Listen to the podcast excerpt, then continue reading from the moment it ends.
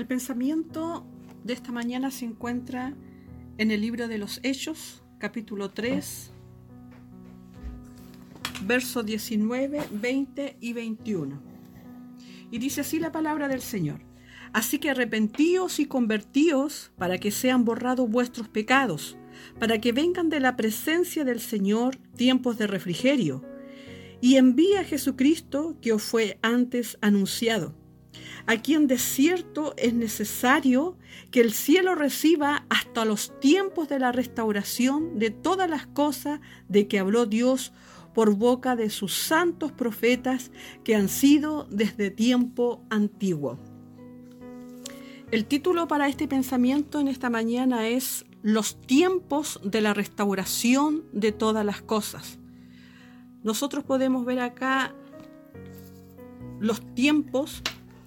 Los tiempos pueden describirse como temporadas, como épocas y también como cambios vemos nosotros acá que Dios habla a los profetas de Israel en la antigüedad y Dios a través de los profetas le anuncia al pueblo, ¿cierto?, que vendría una restauración completa de todas las cosas. Vemos nosotros que el pueblo esto lo asoció con, con bendición y con prosperidad. Pero los profetas estaban hablando de una restauración completa para el pueblo de Israel. Y esto nosotros lo podemos ver que a futuro, cuando la iglesia del Señor sea arrebatada a los cielos, vendrá este tiempo de restauración completa para Israel. Ahora, mientras tanto, ¿qué pasa en este tiempo en el cual estamos viviendo nosotros cuando estamos a las puertas de recibir a nuestro Señor Jesucristo en las nubes. Dios viene trayendo tiempos de cambio eh, en, esta, eh, eh, en, esta época, abarca la redundancia. Viene trayendo estos tiempos de cambio, tiempo de, de reestructuración, tiempo de, de alinear a la iglesia, de ordenar a la iglesia a la obediencia, a la voluntad del Señor. La restauración que Dios en este tiempo viene trayendo es completa para su iglesia. Dice la palabra del Señor aquí, así que arrepentíos y convertíos para que sean borrados vuestros pecados, para que vengan de la presencia del Señor tiempos de refrigerio.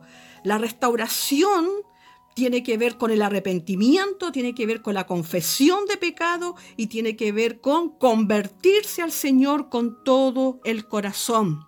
También la restauración que viene sobre la iglesia del Señor, sobre cada uno de nosotros, tiene que ver con la sanidad interior, la, sanidad de nuestro espíritu, de nuestra alma y también la liberación.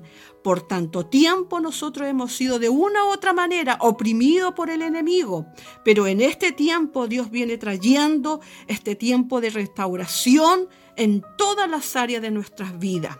Ahora, en la obra de Dios, de igual manera, esta obra que el Señor ha dejado en la iglesia del Señor, esta obra que tiene que continuar hasta la venida de Cristo, Él viene, viene, viene trayendo estos cambios, amados hermanos, en el Señor. Y vemos nosotros que Dios a la iglesia le entregó títulos, le entregó ministerio y entre los ministerios fundamentales que no debe faltar en la iglesia del Señor, que son fundamentos, que son eh, estructuras firmes que se van levantando, que son columnas, están los ministerios del sacerdocio, el ministerio profético y, y también está el ministerio de reino. Amada hermana, estos ministerios se desarrollaron de una manera muy explosiva en la antigüedad. Nosotros vemos acá que en el Antiguo Testamento el ministerio profético fue tremendamente bendecido, tremendamente eh, relevante eh, en ese tiempo, amada hermana, porque sabemos que la palabra de Dios no estaba en aquel tiempo, no fluía como hoy en este tiempo tenemos esta palabra como bendición para nuestras vidas. Así que el profeta debía ser, debía ser, debía ser la voz de Dios para el pueblo. El profeta debía siempre estar en el secreto de Dios, en la intimidad, en la comunión de Dios, para que el mensaje de Dios a través del profeta fuera fidedigno, fuera verdadero y el pueblo pudiera así recibirlo. Dice la palabra del Señor en el libro de Amós 3.7 que Jehová no revelaría ninguna de las cosas sin primeramente revelársela a sus siervos los profetas.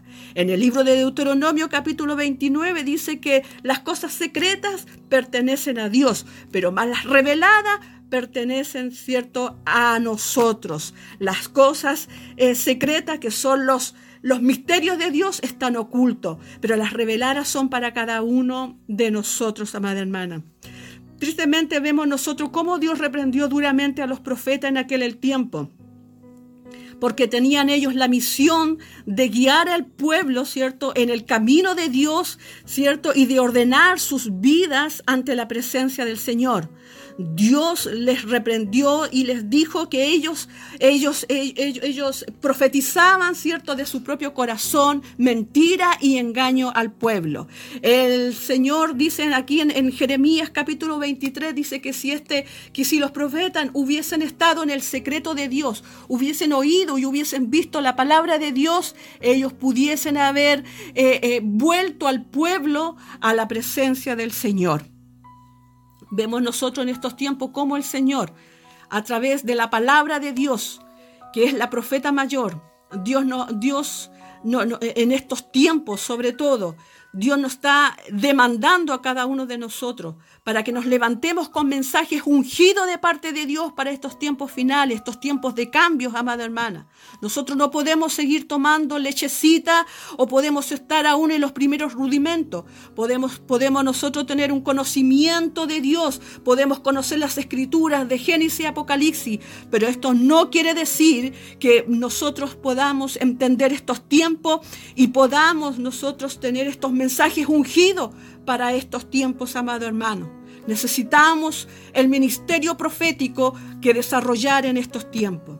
También está el ministerio sacerdotal.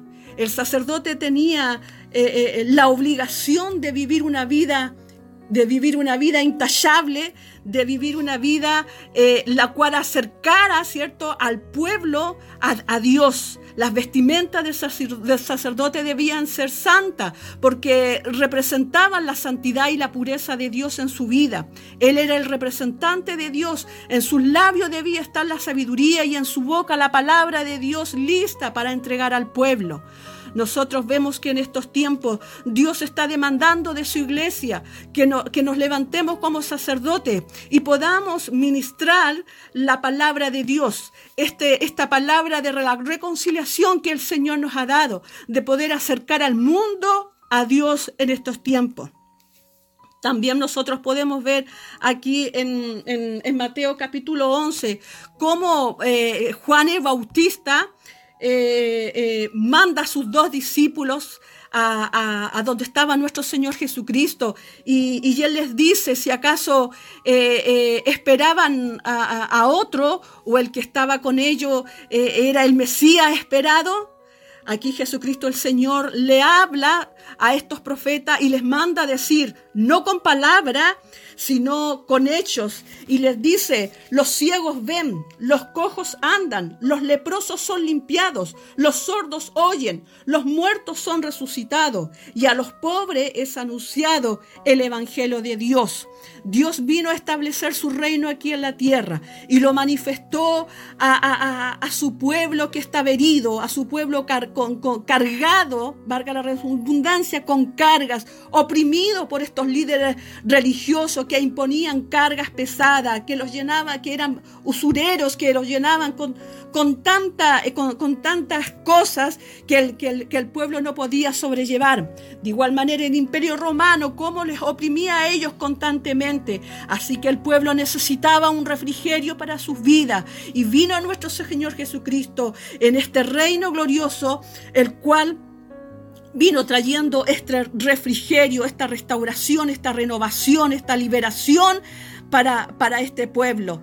nosotros vemos en este tiempo que el Señor a nosotros nos ha dado estos ministerios, este ministerio de, reino, para que nosotros podamos gobernar aquí en la tierra, para que nosotros podamos eh, eh, eh, ser, atraer al mundo a los pies de Cristo, para que nosotros podamos traer seguridad y, podamos ser un, reino que verdaderamente podamos suplir las necesidades del mundo.